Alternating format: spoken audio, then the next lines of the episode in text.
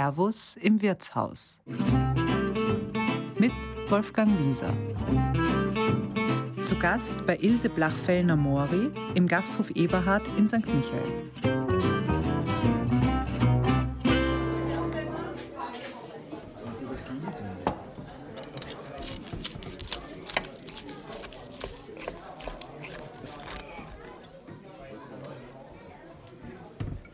Nein, sagt Ilse Blachfellner-More, das ist keine Ausnahme. Das macht sie immer so.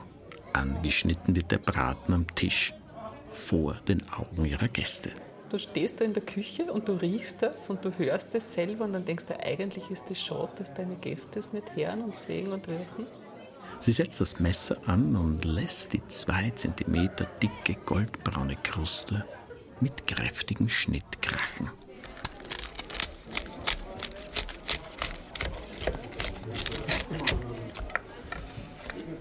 Das Fleisch dampft. Und wir schlucken, weil uns das Wasser im Mund zusammenläuft.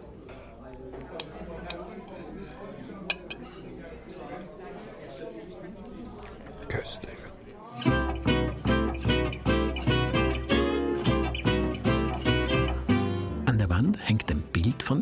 Erzherzog Johann und wir werden das Gefühl nicht los, dass er uns mit spöttischem Blick beobachtet, während wir in Ilses Ofenbratel versinken. Wir sitzen an einem der vier großen, schweren Tische im Schankraum. Sie stehen hier, seit sie Ilses Urgroßvater in den 1920er Jahren gegen das alte Mobiliar ausgetauscht hat. Vis-à-vis des Erzherzogs wacht er auf einem alten Foto mit üppigem Schnauzer, straff gekämmtem Haar und forschem Blick über das Geschehen.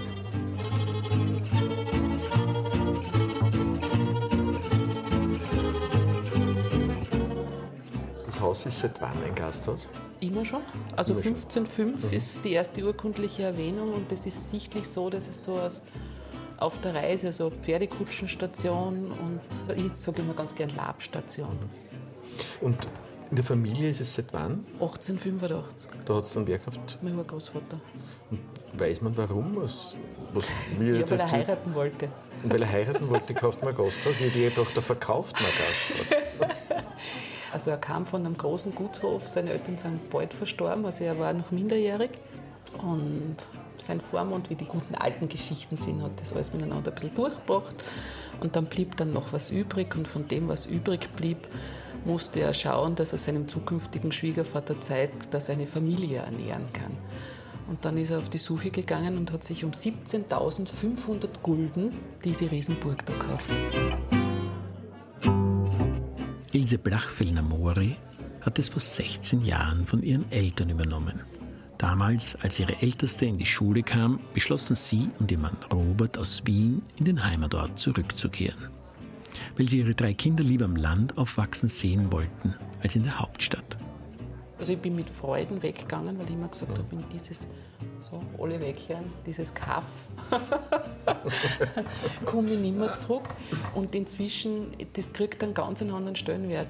Also wenn du mal kleine Kinder hast in Wien, dann freust du dich, wenn du mit denen aufs Land fahren kannst und wenn du einfach mehr Freiraum hast. Und ich bin echt froh, dass sie da draußen aufwachsen haben können. War das klar, dass du Wirtin wirst? Äh, Oder hast du irgendwelche anderen Pläne gehabt? Also wenn es so ein riesiges altes Haus in der Familie gibt, wenn deine Eltern schon eine bestimmte Altersklasse haben und irrsinnig dran hängen, dann war es klar, ich meine, wir sind vier Schwestern, dass irgendwer dieses Haus weiterführen wird. Du hast mit deinen Schwestern nicht streiten müssen, wie es sein wird. Na, wir sehen es als großes Gemeinsames. Also es gibt auch jedes Jahr noch ein großes Familienfest. Es sind so Dinge, wo die Gesamtgroßfamilie, und die ist dann wirklich groß, also weil wenn wir da zusammenkommen, sind wir um die 90, 100 Leute. Jeder schätzt es, dass es ein großes Haus gibt, wo man zusammenkommen kann. Und jeder gibt auch gern seinen Beitrag an dem Ganzen. Das Haus hat sie erst einmal entrümpelt. dass so das Verstaubte der zig Jahrhunderte weg ist. Äh, lach mir aus, ich bin räuchernd öfters durchs Haus gezogen. Tatsächlich. Nein, ich glaube schon, dass in sehr alten Häusern auch immer wieder Energien da sind, die du vielleicht irgendwo woanders hin wünschst, aber nicht unbedingt neben dich ins Schlafzimmer. Das ist natürlich etwas, was mich jetzt neugierig macht. Welche Energien sind über die Jahrhunderte, haben sich hier angesammelt? Nein, ich denke mal, du hörst Geschichten von Kind an und ich sage jetzt einmal, das ist jetzt nicht unbedingt das, dass ich mir denke, dass das dann tatsächlich der Geist ist, der durchs Haus schwebt, sondern ich glaube, das sind eher so deine Ängste, die du, die du irgendwo dann mitbringst, weil du die Geschichten gehört hast. Ja? Und ich denke mir, einfach über so viele Jahrhunderte kann in so einem wirklich sehr, sehr großen Haus mitten am Dorfplatz, also ich glaube, dass das einige Geschichten erzählen können.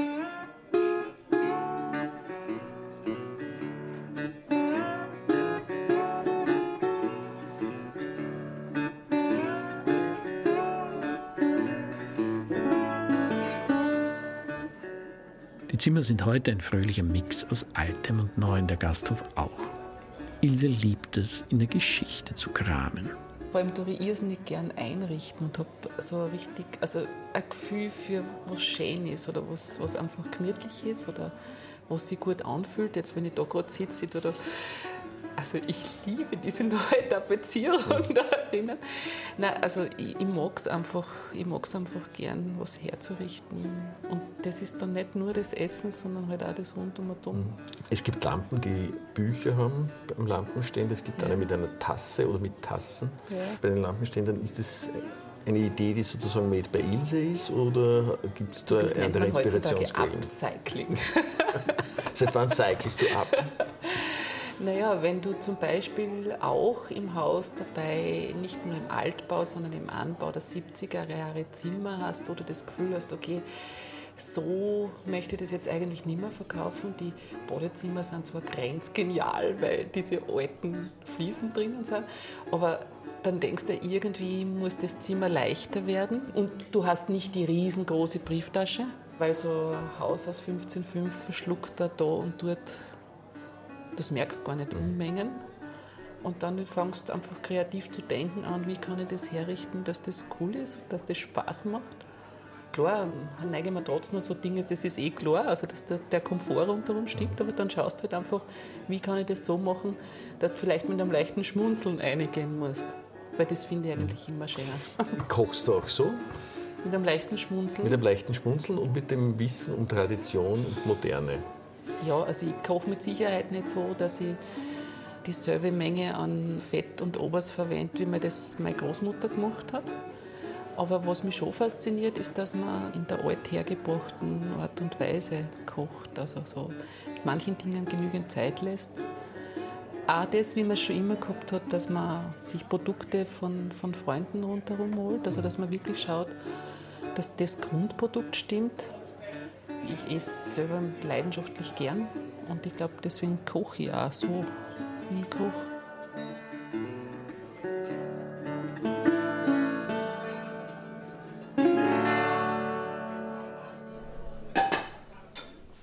Ich stelle einmal Wasser auf, weil für Knödel brauchen wir sowas. Ja, na wunderbar. Also fürs Oftbraten brauchst du mal wirklich gutes Fleisch. Ich nehme heute halt einen, einen Schopfbraten, bezeichne das als jungen Schopf. Das heißt, es sollte eine ordentliche Schwarte noch drauf haben. Also entweder man hat den Fleischhauer seines Vertrauens, wo man das so kriegt, oder was man meistens sonst gut bekommt, ist ein Karree, wo noch die Schwarte drauf ist. Das Wichtigste ist, gute Schwarten zum Schluss zu haben, was Knuspriges zu haben. Und das gelingt dir so, dass du Wer keinen Dämpfer hat, eine alte Rein hat oder ein Reindl hat, wo genau der Braten reinpasst, dann stelle ich sozusagen in einem 2 cm tiefen Wasser das koche auf und lege dann das Fleischstück mit der Schwartenseite ins Wasser und koche das mindestens eine halbe Stunde. Und dann schneide ich es ein und das in möglichst kleinen Quadraten und so, dass sich die Schwarte fast bis aufs Fleisch runterschneidet. Dadurch hat es nachher die Möglichkeit aufzuspringen. Dann wird es gewürzt in der einfachsten Art und Weise, sprich ein ordentliches Salz und Kümmel und Knoblauch, wobei dass der Knoblauch sich gut rein massieren lässt in das Fleisch, mache ich das eigentlich immer so, dass ich Knoblauch presse und mit Öl vermische und dann kann ich das richtig gut eincremen.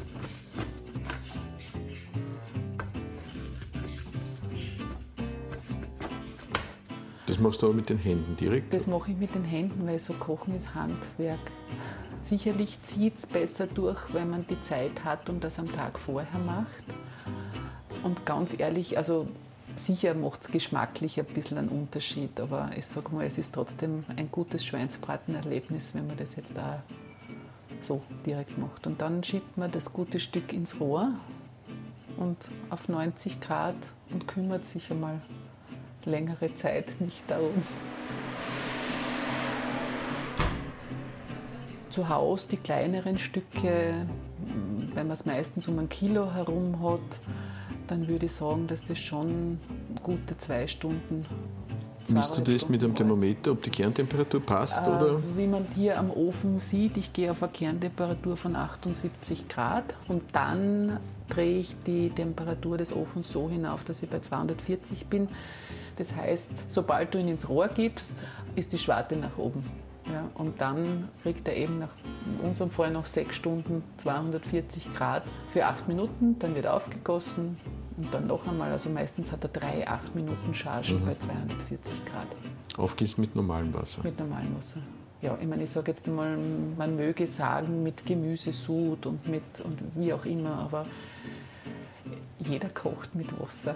Das war eigentlich das, wie ich mich das erste Mal gefürchtet habe, irgendwo hinzugehen zum Kochen und ein Praktikum zu machen. Und so hat meine Mama das immer gesagt, mach da keine Sorgen, jeder kocht mit Wasser.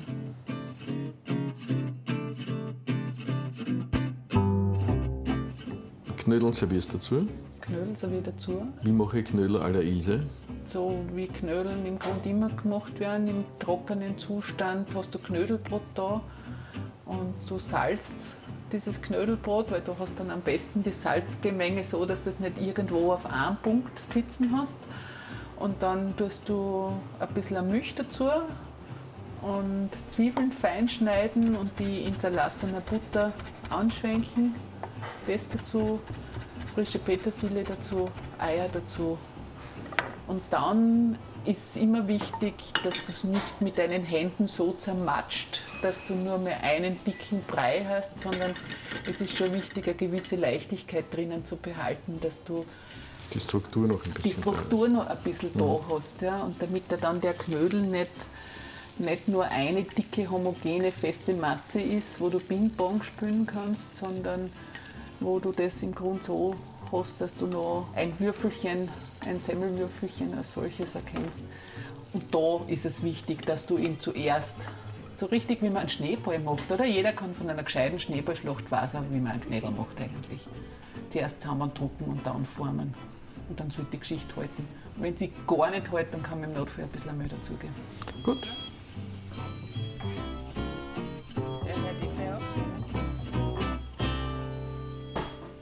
Ja, mit einem leichten Schmunzeln und mit dem Wissen, dass man manchen Dingen genügend Zeit lässt. Wie dem Schopf, der sich bei 90 Grad langsam in ein köstliches Ofenbratel verwandelt. Vielen Dank fürs Zuhören. Wenn euch diese Folge gefallen hat, dann freuen wir uns über einen Kommentar oder eine 5-Sterne-Bewertung. Abonniert unseren Podcast-Kanal Servus zum Zuhören und verpasst keine Folge mehr. Und wenn ihr gerne ins Wirtshaus geht, werft einen Blick ins Servus in Stadt- und Landmagazin. Da stellen wir jeden Monat ein neues Gasthaus vor und entlocken den Wirtinnen und Wirten auch immer ihre besten Rezepte. Apropos Rezepte. Wenn ihr auf der Suche nach traditioneller Hausmannskost seid, auf servus.com findet ihr über 1000 Rezepte aus dem Alpenraum. Und in unserem Onlineshop Servus am Marktplatz gibt es schöne und praktische Schätze für die Küche, mit Liebe von heimischen Handwerkern gefertigt. Einfach durchstöbern. servusmarktplatz.com